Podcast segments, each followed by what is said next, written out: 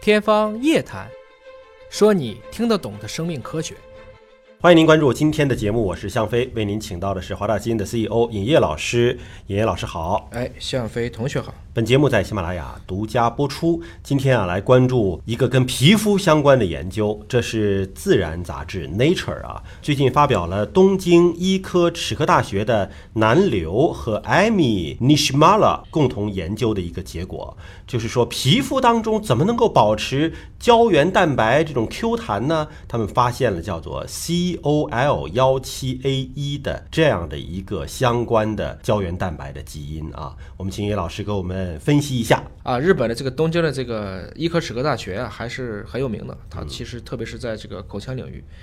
他们其实日本对这个皮肤的研究，应该说是在亚洲也是最好的。我们知道非常多的化妆品都是来自于日本。嗯，它其实找了一个就是 COL 幺七 A 一这个胶原导致了皮肤的衰老。因为大家一般一听说这个胶原蛋白啊，马上就想起来，比如说吃猪蹄儿啊，对，炖个什么桃胶啊，海参啊，其嗯阿胶，啊对对啊，其实这个就有点扯了，对吧？我们当时也聊过，嗯到肚子里都是氨基酸，就吃进去想补到脸上，那不一定的啊。是，就是你如果说胶原美容这个事情，其实基本上 OK 的，嗯但是你是不是吃？嗯比如说这个，你天天在呼吸空气，对吧？嗯但是如果往你血管里打一管空气，嗯，你那会怎就么不样行，？那就死掉了，那就死掉了。啊对，嗯所以就是说你吃进去的胶原蛋白其实都补不到脸上，但是你往脸上去呼胶原蛋白，这个嗯 那确是可实以的这是可以有一定的效果 那的是。可以的。现在说的就是这个意思。那么我们以前都知道啊，皮肤就是有表皮有真皮，同时表皮上面有很多的一些其他的一些分生组织，比如指甲呀、毛发。嗯那么他们发现呢，就是在表皮和真皮之间呢，还会有一层薄薄的一个叫基底膜。嗯，那这个基底膜是干什么的呢？它就是属于表层最深处的这个基底细胞，它是靠了一个叫半桥力啊，牢牢的附着在基底膜上。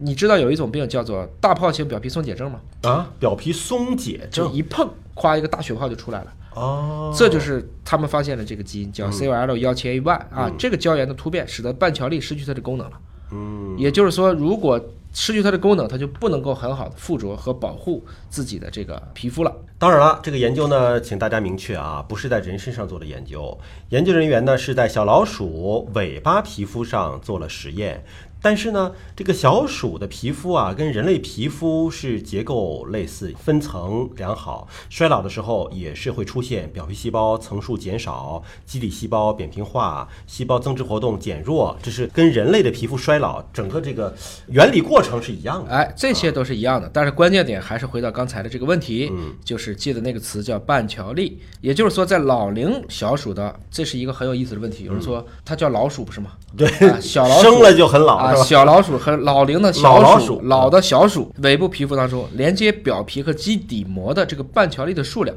开始大幅下降。嗯，那么就跟人类皮肤一样啊，它这个胶原当中的 COL 幺七 A 一这个含量也是随年龄的增长而明显的下降。这个 COL 幺七 A 一，它不是一个基因，它是一段胶原蛋白，是吗？它在基因里面就是基因里面，但是它也可以转化为蛋白质里面，嗯哦看它的语境。那么研究人员其实做了一些比较残忍的实验啊，对这个小老鼠来讲，就是加速这个老鼠的皮肤老化。他们做了什么呢？紫外线、电离辐射、过氧化氢，这些都是加速皮肤老化的一些理化的因素，都对这个老鼠皮肤做影响。影响之后呢，果然发现皮肤当中的 COL 幺七 A 一水平下降了，对，那么它的皮肤也变差了。呃这很正常。而且呢，如果要是这个小老鼠的这个皮肤当中 COL 幺七 A 一它本身就缺陷了，嗯，那它可能就更容易衰老。反过来讲，如果你给它切一个口，它的愈合能力也下降了。嗯，如果照紫外线照射的时候，发现它更容易出现色素沉积。嗯。所以呢，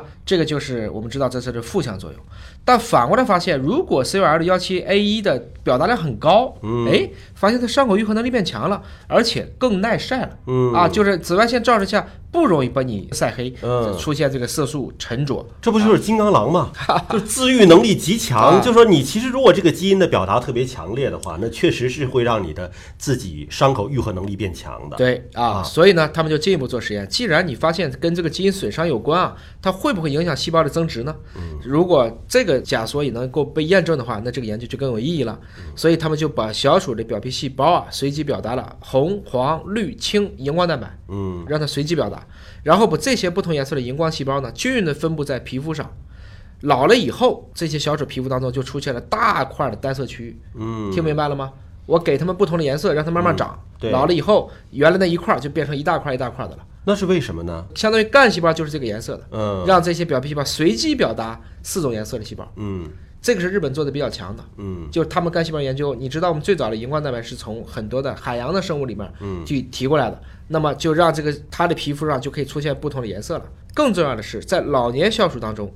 这些单色区的大和小跟什么相关呢？嗯就刚好跟刚才说的这个 COL 的幺七 A 一的表达水平相关。比如说红色表达量特别强，红色的斑块就大；嗯，如果这个表达量低的，比如说青色的小，青色的就小，嗯所以它不光是跟基因损伤有关，它表达越强，细胞分裂和增殖就越快，嗯也就越强。听起来都是一样的细胞，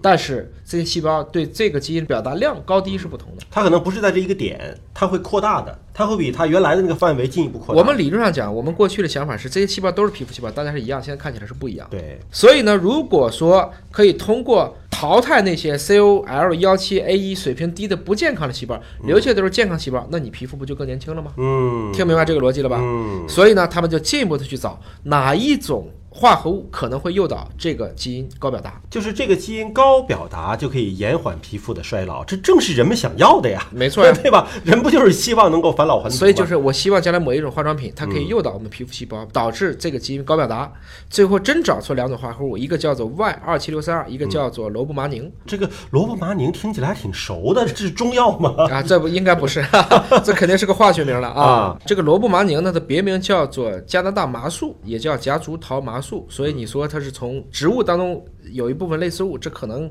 还是有道理的。嗯那它现在的这个药理主要是，比如说在家畜上用，它利胆啊，有收缩这个。大鼠的子宫，还有抑制蛙的心跳的作用，这个玩意儿也挺复杂的啊。对，就不是单一的，只是让你胶原蛋白表达的问题，哎还有其他的影响呢。对不同的物种还呈现了不同的这种干扰。嗯，呃，在体外，只要是使用这两种化合物，它们都可以增加这个 COL 幺七 A 一的一个表达。